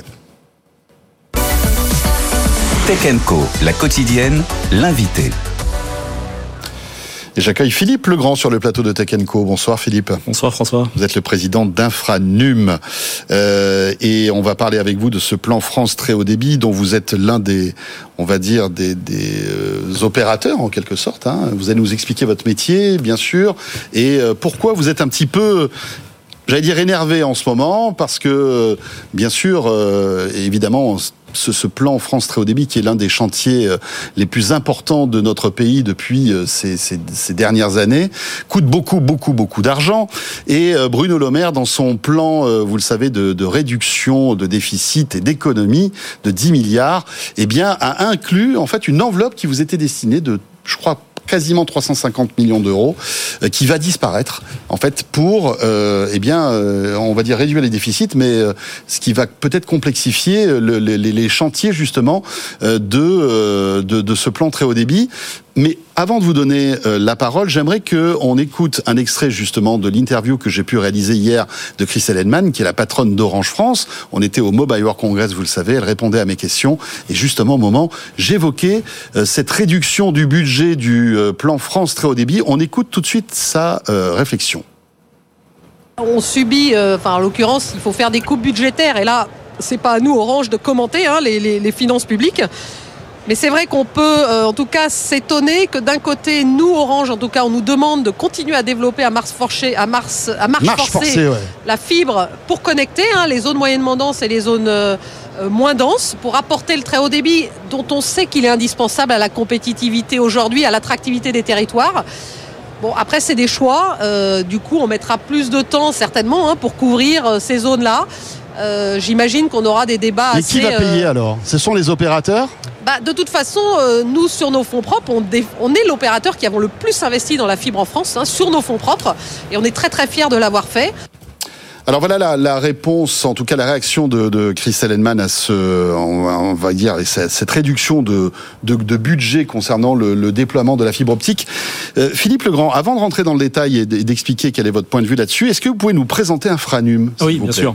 Bien sûr, Infranum, c'est la fédération des industriels des infrastructures numériques. C'est toute la filière réunie dans une fédération en réponse, d'ailleurs en 2012, nous avons été créés en 2012, en réponse à la création et au lancement du plan France Très Débit. Nous avons pris nos responsabilités, nous avons structuré la filière. C'est une filière qui se développe, qui déploie de nombreux chantiers, pas que le plan France Très Débit. Et vous avez dedans tous les opérateurs d'infrastructures, les équipementiers, les fonds d'investissement, les organismes de formation, les bureaux d'études, et, et j'en passe, 240 entreprises qui représentent, qui représentent 35 milliards d'euros de chiffre d'affaires en France et une trentaine à l'étranger. Voilà. Euh, et rappelons que votre métier, euh, c'est du, c'est des travaux d'ingénierie, c'est aussi euh, du génie civil. Hein. C'est creuser des tranchées, c'est placer de la fibre euh, dans les airs, mais aussi sous terre. C'est du concret. C'est du concret. C'est extrêmement. Et tout ça coûte très cher, bien sûr, prend énormément de temps. Oui. et alors, donc là, vous en êtes à, combien, puisque évidemment, euh, on, évoque à chaque fois ce fameux pourcentage hein, de population euh, qui euh, peut avoir accès à la fibre optique. Aujourd'hui, donc là, en, en, ce 27 février 2024, on en est où? On est quasiment à 39 millions de foyers rendus raccordables à la fibre optique au très haut débit, qui va durer pendant des dizaines d'années, 39 millions de foyers. C'est 84% des foyers en France qui sont aujourd'hui raccordables. Alors, on pourrait euh, célébrer ce succès, mais le plus dur reste à faire.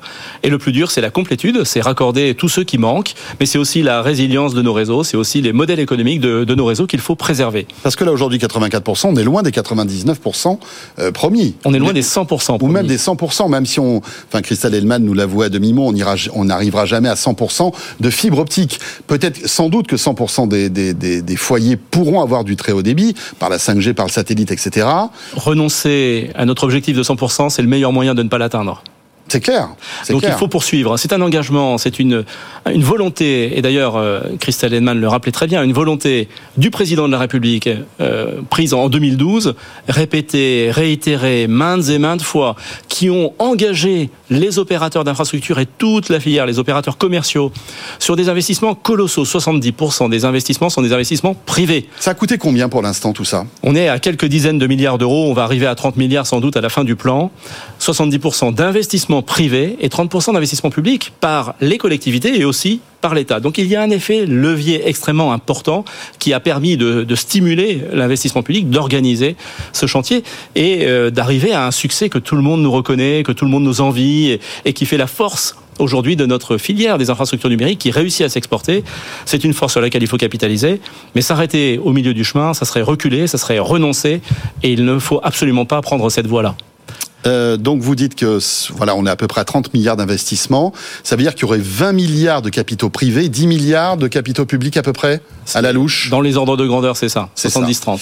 Le souci, c'est que donc Bruno Le Maire a euh, annoncé très récemment que euh, parmi toutes les, les, les, on va dire les lignes budgétaires qui allaient être coupées euh, en raison de ce plan de, de, de, d'économie de 10 milliards, il y aurait donc quasiment 350 millions d'euros euh, pour votre filière en quelque sorte. C'est ça c'est, c'est exactement, c'est euh, un peu plus que ça même. Hein, au total, c'est 550 millions d'euros, 150 millions sur le plan France Redévie, 400 millions sur le fonds vert nous comprenons, entendons-nous bien, hein, nous comprenons que il faille faire des euh, économies et une réduction budgétaire de 10 milliards d'euros. Quand même, je m'interroge. Deux mois après le vote du budget au Parlement, deux mois seulement, on découvre que l'inflation n'est pas au rendez-vous et qu'il faut réduire de 0,5% le budget. C'est énorme. On le fait sans aucune concertation. C'est la méthode qui est inadmissible. Est-ce que c'est pas l'urgence aussi qui a, qui a évité, enfin, qui a empêché euh, la consultation. Non, de, quand il de... s'agit de nous réunir la veille pour le lendemain dans les comités de concertation, dans les instances qui existent, nous répondons présent. Nous savons le faire. Nous savons discuter, nous savons comprendre, nous savons arbitrer ensemble. Mais cette méthode-là, autocratique, est inadmissible. On ne peut pas faire l'apologie de notre modèle sociétal français, de la démocratie, et avoir un comportement autocratique. Jamais un coup de dé n'abolira le hasard. Il faut être exemplaire, et c'est ce que je reproche avant tout à Bruno Le Maire. Personne n'était au courant ni les administrations, ni les élus locaux, ni les parlementaires, ni les opérateurs, la filière, personne n'était au courant de cela. C'était une décision prise dans un bureau par un seul homme, et ça c'est contestable, enfin, inadmissible. Par un seul homme, peut-être aussi c'est par ses conseillers, j'imagine. Deux ou trois. Voilà, deux ou trois. Est-ce que vous avez eu des, des, des confirmations et est-ce que vous avez pu Alors, discuter avec, oui, avec ces gens-là? Bien sûr, on discute euh, évidemment, et la secrétaire d'État, euh, Marina Ferrari, a pris le sujet. Fraîchement nommée, en plus. Fraîchement, oui, voilà, c'était pendant cette période de transition, donc elle n'a mmh. pas pu euh, s'emparer du sujet à ce moment-là. Évidemment, elle donne les meilleurs gages de garantie sur euh, les Qu'est-ce qu'elle vous dit, Marina Ferrari Elle veut trouver des solutions. Donc on travaille ensemble là-dessus. J'en ai pris acte. Mais attention, on va trouver des solutions pour réparer une erreur qui est pas loin de la faute. Parce que ce, cette absence de concertation, cette méthode euh, autocratique, autoritaire, euh, qui décide que des Français n'auront pas accès au très haut débit. Mais lesquels, monsieur le maire? Lesquels Français n'auront pas accès au très haut débit? Choisissez-les. C'est un département entier il semblerait que ça puisse être le cas. Ce sont des catégories de personnes. Mais quels sont, quels sont les, les, les scénarios, euh, les scénarios du pire dans cette histoire-là? Parce qu'il vous manque 500 millions, ok? Euh, C'est 500 millions sur un, un, budget global de combien jusqu'à 2025 Puisque, rappelons-le, en théorie, euh, la France sera couverte en très haut débit en 2025. C'est rattrapable. Cette, cette, décision budgétaire est rattrapable, mais comme elle a été prise sans aucune explication, sans aucun environnement, on aurait pu nous dire, écoutez, on va différer d'un an pas cette année, l'an prochain, on va remettre les crédits. On aurait pu faire des choses comme ça. Sachez que cet argent, c'est 38 millions de crédits d'engagement. 117 millions de crédits de paiement, donc des projets déjà lancés, déjà financés par des collectivités. Y a des, y a des... Et on leur dit demain, au fait, nous on paye pas. Donc il y a des entreprises qui ne vont pas être payées du, du, du d'un travail comme... qu'elles ont commencé? On est en France, ça se passera pas comme ça. Évidemment, on va trouver des, on va trouver des solutions, mais dans l'absolu, oui, cette décision, elle pourrait conduire à cela. Et il y a 400 millions d'euros du fonds vert qui était un effet levier important. Alors, bon, le fonds vert était à 2 milliards, il devait être passé à 2 milliards 500, il sera passé à 2 milliards 100. Voilà, c'est pas qu'il y a plus d'argent. Hein. Euh, attention, euh, sur les 400 millions, je ne dramatise pas, mais sur les 150 millions, encore une fois, c'est une question de méthode. On aurait pu nous dire, on va différer, on va discuter, on va regarder euh, Mayotte, on le fera dans deux ans, ou dans trois ans, ou dans cinq ans. Je sais pas. C'est peut-être ça la décision politique qui est prise. Ce qu'il y a, c'est qu'elle n'est expliquée en rien. elle est, elle, elle est, euh, impossible à prendre. On peut pas dire, voilà, un département C'est ce qui a été fait. tel que la Mayotte, C'est exactement ce qui a été de fait. le- de le de couper en fait de le ce fait projet de prince. très haut débit. Le fait du prince. Non, non, on peut pas faire ça. Et on peut pas, en plus, avoir co-construit, engager les acteurs, sanctionner les acteurs quand ils ne sont pas au rendez-vous de leur, de leur déploiement et de leur calendrier. Et, et bien entendu, ça, c'est les règles du jeu. On peut pas nous demander de nous mobiliser, de recruter massivement, d'engager notre filière pour nous laisser tomber comme ça et, et- et se comporter de la sorte. Non, ça, franchement, je n'apprécie absolument pas. C'est la dernière fois que ça se produit comme ça. Ah, vous avez l'air d'être énervé quand même. Un peu. Mais alors, qu'est-ce qui va se passer là? Est-ce que, euh, que- que- comment vous pouvez euh, trouver une solution amiable? Et comment vous allez trouver les budgets? Euh, Quels sont les, les- Vous dites que Marina Ferrari va essayer de trouver une solution. Quelle pourrait être cette solution Il semblerait débloquer des budgets euh, cachés, euh, revenir sur ces annonces. C'est ça, euh, des coups de peinture, des budgets, des budgets cachés, des, des- des dépenses qui étaient fléchées, qui finalement seraient pas consommées. On va pouvoir les réaffecter. J'espère que ça va être ça. On va évidemment travailler là-dessus. Moi, c'est vrai que j'ai plutôt apprécié la, la réaction pour corriger le tir, cette erreur, et, et ça, c'est tout à fait positif. Mais attention, on sera extrêmement vigilant parce que c'est pas comme ça que ça doit se passer, parce que sinon, nous aussi, on peut se comporter de la sorte. D'accord. Est-ce que ça peut ralentir justement le calendrier de développement Ça va ralentir. Et l'objectif d'arriver en 2005 à la, la conclusion de ce plan France très haut débit. C'est un peu le titre de notre communiqué de presse. Est-ce un renoncement du gouvernement? Faisons-nous face à ce renoncement-là? Ou est-ce un atermoiement, une turpitude, un- une difficulté ponctuelle à résoudre C'est ça la question. Après, on peut comprendre, la croissance n'est pas au rendez-vous, il faut faire des économies. Nous aurions pu participer à des arbitrages et nous-mêmes trouver ces solutions-là. On, on- on va rester euh, positif. On a toujours réussi à, à- à quand même à travailler ensemble. Mais attention, hein, on parle bien de Français derrière. A des Français qui n'auront plus Internet parce qu'on va couper le cuivre. Alors on fait quoi pour ces gens-là Oui, parce que parallèlement, bien sûr, il y a l'arrêt du cuivre qui est programmé. Bon, alors c'est d'ici 2030, mais par plaque entière, par, Oui, c'est ça. par euh, région ça, entière. Absolument.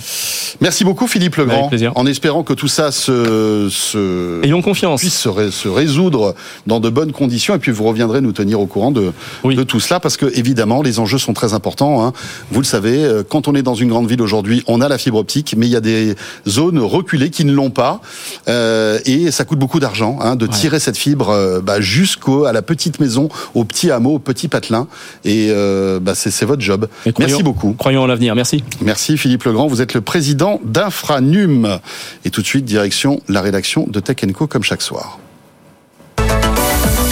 Tech Co, la quotidienne sur BFM Business. Et j'accueille William Gay qui est avec nous. Salut Willem. Bonsoir. Journaliste Tech Co. Alors l'intelligence artificielle générative n'en finit plus d'impressionner après les clips vidéo de Sora qu'on évoquait la semaine dernière. C'est désormais la génération de musique qui est au centre de l'attention, euh, Willem, et notamment Suno AI. Mais qu'est-ce que c'est? Ça sert à quoi? Ben, je sais pas si vous comptiez euh, devenir producteur euh, de musique euh, en un rien de temps. J'aimerais bien, oui. Bon, ben, vous trouveriez certainement votre bonheur dans cette nouvelle IA générative. Depuis le 22 février, Suno propose une version 3 de son intelligence artificielle. Elle permet, vous l'aurez compris, de générer de la musique. Alors nous, chez Tech Co, on a été curieux et on l'a essayé, cette IA. Et le résultat est plutôt rigolo. Écoutez. Tous bienvenus dans Tech Co avec François Sorel. Sorel. Sorel. Cette chanteuse, je connais bien mon nom en tout cas. C'est original, Ouais, n'est-ce pas? vrai. Mais si cette première version euh, ne vous plaît pas, on, on en a quand même fait une autre. Bonsoir à tous, bienvenue dans Tech Co. Avec François. Alors François, une petite réaction euh, à chaud? Bah, c'est impressionnant, c'est impressionnant parce que euh, la musique est, est toute, enfin, est normale, sympa, et puis la personne qui chante chante juste, euh, dit des choses que que tu lui as, j'imagine, demandé Absolument. de dire. Comment ça se passe en fait? Comment ça marche? Eh bien en fait, il suffit euh, d'effectuer une requête textuelle et de choisir le style musical concordant avec cette Donc euh, bonsoir requête. François Sorel, Tech Absolument, etc. absolument, c'est aussi facile que ça et vous avez la possibilité de choisir différents styles musicaux, le rap, le metal, la country, la new wave, le pop rock. En bref, vous avez euh, l'embarras du choix. Et ça marche vraiment bien cette IA Ouais, c'est c'est assez bluffant. hein. Il faut le dire, euh, la V3 euh, de Suno permet d'obtenir de meilleurs résultats dans les langues autres que l'anglais. Et c'est notamment le cas pour euh, le français. Il y a beaucoup moins d'erreurs de prononciation par rapport à la V2. La technologie est donc assez prometteuse, bien qu'elle soulève l'épineuse question des droits d'auteur, question sur laquelle Suno est resté totalement opaque. Mais il y a quand même des mots que Suno ne veut pas intégrer dans ses chansons. Ah oui. Et notamment le mot iPhone. Tiens. Oui, le mot iPhone. Ah, si on veut faire euh, une chanson, un tube sur l'iPhone, Willem, on peut pas. Non, absolument. Suno, en fait, ne va pas intégrer le mot iPhone dans ses chansons puisqu'il est la priorité euh, d'Apple. Mais bon, François, La propriété d'Apple. La propriété, pardon, euh, d'Apple. Mais bon, François, si vous avez envie d'expérimenter euh, cette nouvelle IA, il faudra vous affranchir de la formule premium de Suno pour 9 euros par mois. Mais quand même, ça, ça vaut l'amusement. Ouais, c'est pas mal, c'est rigolo. Merci beaucoup, Willem. Avec plaisir. Voilà. Écoutez, on a encore quelques petits extraits à vous faire euh, apprécier. C'est- impressionnant tout ça, c'est euh, c'est de l'IA. Imaginez dans quelques temps, on pourra se faire des tubes euh, simplement en écrivant euh, quelques bribes de mots euh, euh, sur son navigateur. Merci Willem. Avec plaisir. Willem Gay de la rédaction de Tech Co. Et euh, tout de suite, justement, on va rester dans l'intelligence euh, artificielle générative et notamment les deepfakes avec mon invité. Tech Co, la quotidienne, l'invité. On pourrait presque se faire des petits jingles nouveaux là pour Tech Co avec cette IA. Euh, Franz Humbert Vière est avec nous. Bonsoir Franz. Bonsoir François. Vous êtes euh, le directeur général d'Ubecom. Alors, euh, Ubecom est une agence suisse de conseil stratégique en cybersécurité. Vous aidez les entreprises à gérer la protection du secret des affaires et euh, garantir la souveraineté des données par une approche qui est confidentielle et stratégique. Et forcément, les deepfakes sont au cœur de vos préoccupations, euh, j'imagine. On peut revenir sur l'épisode malheureux qui est arrivé à une société euh, asiatique il y a quelques temps de cela. Euh, France, est-ce que vous pouvez peut-être nous rappeler cette histoire-là incroyable Euh, Un hold-up qui s'est fait en visio. Alors nous on l'appelle le casse de Hong Kong. Le casse de Hong Kong. Euh, parce que ça s'est produit en Hong Kong. En fait, on s'est- c'est un, comptable payeur, donc quelqu'un qui a la faculté de faire des paiements exceptionnels avec euh, sa seule euh, carte et tes bacs bancaires et son code et ses mots de passe. Oui, c'est le monsieur de l'argent. C'est le monsieur de l'argent. C'est l'argentier de la boîte. qui appuie sur le bouton pour faire les virements. Et toute entreprise a des facultés de faire des paiements exceptionnels. Et il se retrouve invité dans une visioconférence euh, euh, avec trois de ses CFO, le corporate, le global et le local, qui lui expliquent que euh, est là parce qu'ils vont discuter pendant quelques minutes d'un projet d'investissement. Et à l'issue de cette réunion, il faudra qu'il fasse des paiements ou pas. On verra bien. Et donc pendant 25 minutes. 25 millions de dollars, 5 versements de 5 millions de dollars, c'est l'issue, donc c'est 1 million de dollars la minute, le rendement est plutôt pas mal. C'est pas mal. Euh, mais ça t'est quand même sacrément préparé avec une sacrée technologie derrière. Euh, le, le- le payeur voit une histoire déroulée devant lui, devant trois cadres qui sont ses supérieurs et qu'il pense être vrai, parce que c'était une... Il connaît, qu'il reconnaît. Absolument. Il, il, il les voit, il Avec une entend leur interaction. voix. Avec une interaction. Faible interaction, mais une interaction quand même, parce que les, on n'interrompt pas son, son chef, on, est dans une Et puis culture la visio, asiatique. c'est toujours un peu, euh, voilà. Mais ils sont bien là. Ils sont bien là. Et à l'issue des 25 minutes, euh, le, le global à compte dit euh, bon bah tout le monde est d'accord, ok on fait le deal. Bon bah euh, en même temps dans le texto, euh, dans le chat du, du, du Teams ou, euh, ou- ou du Webex, je sais pas lequel visio, utiliser, euh, du Zoom. de visio, il lui a envoyé les éléments bancaires et le gars a fait ses paiements. 24 heures après, il y a l'audit de Singapour qui appelle et qui dit c'est quoi ces c'est 5 paiements de 5 millions et, euh, et c'est comme ça que l'histoire a été a été révélée. Le gars a dit bah, j'ai eu une visio avec les trois chefs. euh, euh, Sauf que les trois chefs n'avaient pas fait de visio. Il n'existait pas. Il n'existait pas. Il n'existait pas. Donc là, on est sur le deepfake. Complet. Et donc le- cet argentier s'est fait avoir, mais comme un bleu. Ouais. À aucun moment il soupçonnait. Il n'aurait pas pu douter. Il n'aurait pas pu douter. Parce que, euh, en fait, il y avait derrière des commanditaires qui faisaient dire n'importe quoi à ces visages qui existaient vraiment. Exactement. Dont on a euh, modifié, en fait, les, les- traits, enfin, en tout cas la voix, euh, pour leur faire dire. Alors on a repris des enregistrements vocaux, il faut à peu près 30 secondes de votre voix pour pouvoir recréer votre voix sur un autre personnage ou, ou une, sim- une Comme je parle similitude. beaucoup tous les soirs, à mon avis, euh, ils ont ce qu'il faut. hein. Méfiez-vous. et donc le- le- le- le- la démarche, elle est, elle est à la fois compliquée et, et à la fois très technique et en même temps un peu simple maintenant à produire parce que les IA génératives d'images et de sons de ce qu'on appelle des scammers sont, sont extrêmement performantes euh, sur le marché. Et alors donc, ce qui est intéressant, c'est que euh, vous, vous avez trouvé une solution. Justement. Alors, on a trouvé une solution, ouais. Parce que au-delà de l'aspect spectaculaire de cette histoire-là, on peut se dire que ça peut se reproduire. Et ça va se reproduire, obligatoirement. Hein, comme euh, le phishing a explosé, comme les ransomware ont explosé, ça va devenir une nouvelle méthode d'arnaque euh, qui, qui va être difficile à déceler. Et vous, vous avez trouvé un truc. On a trouvé une solution euh, pour euh, avec euh, un éditeur français, euh, Privat Discus, qui, qui fait de la visio depuis quelques années. Et, sur un coin de table, après le cas de Hong Kong, on discutait à la fin du déjeuner entre la poire et le fromage avec Nofal Sikal, le directeur technique, et Jean-Pierre Lac, le président, en disant ta- visio qui est déjà chiffrée, durcie, et qui, est déjà une visio hautement, hautement sécurisée, il n'y aura pas un moyen de vérifier que l'interlocuteur que j'ai au bout existe vraiment et que c'est bien le bon. Et puis, euh, après quelques, quelques heures de réflexion et au bout d'une semaine de maquette, on a trouvé une solution où il fallait que euh, l'outil de contrôle dans la visio soit le plus simple possible, parce qu'on a affaire à des gens exécutifs qui donnent des ordres euh, sur de l'opérationnel, qui peut engager la réputation de la société, qui peut engager euh, les finances de la société, qui peut engager son image de marque, etc. Même son, son avenir, parce que... Ah oui, globalement, oui, oui, oui, oui. Non, parce que 25 millions pour la société de Hong Kong, qui est une filiale d'une société européenne, euh, c'est un- une ligne de trait sur la comptabilité. Mais en termes de réputation et de fiabilité financière, c'est extrêmement dangereux. Donc, on a maquetté une solution qui permet à un interlocuteur, quand il est euh, en visio et qu'il reçoit un ordre de son patron, il clique euh, sur la, la- la petite lucarne de son patron, euh, trois petits points, et il dit vérification d'identité. Et là, le système va vérifier que c'est bien le bon ordinateur qui a été enrôlé avant, quand on s'est inscrit sur la visio. C'est bien la bonne caméra, c'est-à-dire qu'on a un flux d'images qui sort de la caméra de l'ordinateur, parce que quand il y a un deepfake, c'est un flux réseau d'images, mais qui ne passe pas par la caméra. Bien sûr. Donc du coup, on va vérifier que la caméra fonctionne bien, que c'est bien la bonne. On va vérifier que c'est bien le bon micro, et il va taper un code d'accès qui est son propre code que le seul le système connaît pour vérifier que c'est bien lui. Et à ce moment-là, la vignette va passer de orange à rouge si c'est trompé dans le code ou si c'est pas la bonne machine, ou à vert et ça veut dire qu'on a bien un humain derrière nous et que c'est le bon humain. Donc il y a plusieurs vérifications. Il y a déjà que c'est la bonne machine, oui. qu'il y a une webcam qui fonctionne, qu'il y a un micro qui fonctionne, et, le bon après il y a un code que le Seul la- utilisateur détenteur du compte Voilà. connecté connaît.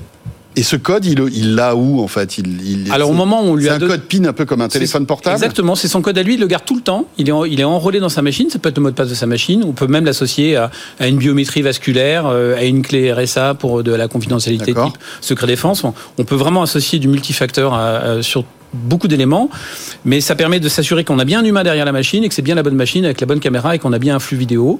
Et ça en un seul clic. Et alors vous vendez cette solution, c'est-à-dire que demain, parce que alors évidemment votre outil de, de visio c'est cool, mais euh, il faudrait que ça arrive euh, bah, chez les géants, euh, Microsoft, Zoom, etc. Est-ce que est-ce qu'ils travaillent sur Ils vont pas tarder à nous copier maintenant qu'on a trouvé une solution. Le problème, c'est l'ergonomie. C'est pas tant la technique du contrôle, c'est l'ergonomie. Il faut que l'utilisateur ait l'assurance d'avoir un contrôle en- avec un clic, en fait. Parce que si vous demandez trop de changements à l'utilisateur, il va pas appliquer le contrôle. Ça va être trop compliqué, ça va pas être adopté dans les habitudes. Donc Oui. il faut minimiser la, la- la rupture de l'usage. Et en fait, trois vérifications sur quatre, elles se font euh, de manière euh, euh, instantanée et Ça sans que l'intervenant euh, fasse quoi que ce soit. Il y a rien à faire. Finalement, c'est que le, le code PIN qui. euh, Exa- Exactement. Donc nous, on n'est pas développeur de cette solution, mais on est au contact de nos clients et on voit la réalité de, de l'usage de la visioconférence. On accompagne nos clients à utiliser des solutions chiffrées pour protéger leurs informations sensibles. Et quand on discutait avec Privatiscus, l'idée c'était de dire il faut que ce soit très simple. C'était ça la difficulté. Et là, pour une fois, on a une solution européenne avec une espèce de coparticipation entre la Suisse et la France qui permet d'apporter un outil qui va répondre demain Et elle est prête de- déjà? Elle est, elle est opérationnelle, elle fonctionne, elle est disponible. Parfait. Eh bien, écoutez, euh, à tester. Merci beaucoup. Merci beaucoup, Franz Simbervier. Vous êtes euh, directeur général du BECOM avec euh, donc euh, cette solution pour combattre les deepfakes avec ces histoires incroyables qu'on vous raconte de temps en temps dans Tech Co. Merci de nous avoir suivis. Bientôt 21h30. On se retrouve demain, mercredi, 20h, 21h30, radio, télé pour vos 90 minutes de tech quotidienne. D'ici là, très belle soirée et à demain. Tech Co, la quotidienne sur BFM Business.